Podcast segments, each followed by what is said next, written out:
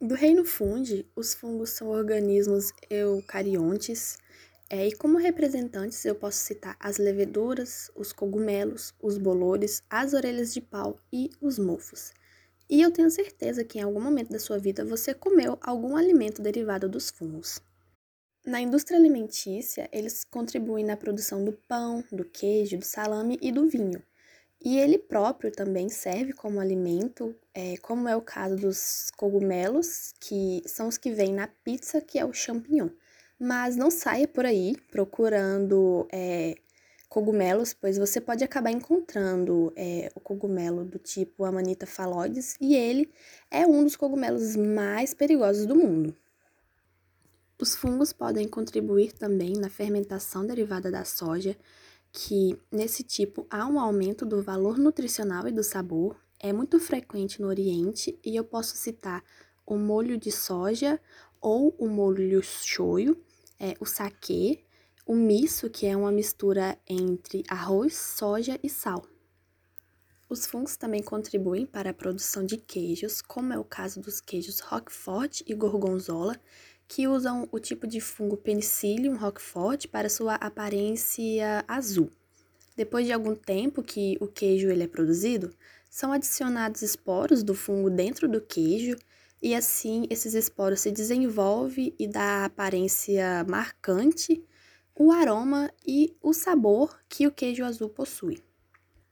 Há um tipo de queijo chamado From Cheese Platter que tem origem inglesa e é considerado o queijo mais caro do mundo. É, ele é produzido a partir da harmonização com trufas, que são fungos bastante caros e de difícil produção, caviar, que são ovos de peixe, e folhas de ouro comestível. Apenas meio quilo dessa iguaria pode custar em torno de 3.300 dólares. O pão, que é considerado um alimento sagrado e bastante consumido no mundo, também é produzido a partir de fungos. São usadas leveduras em sua massa que o ajuda a crescer e assim apresenta uma textura macia e fofa. Chicletes sem açúcar ou adoçantes são produzidos pelos tipos de fungo Penicillium, Aspergillus ou Cândida. Já alimentos que apresentam um sabor de fruta são aromatizados pelo fungo Geotrichum candidum.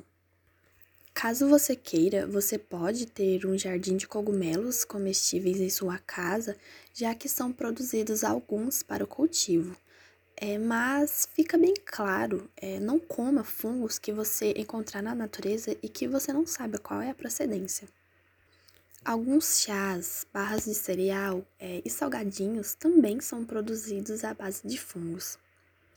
Existe aquelas pessoas também que gostam de se aventurar pelas florestas nas temporadas de caça aos fungos, e antigamente algumas pessoas utilizavam porcos para a procura do, de um tipo de fungo que é chamado de trufa.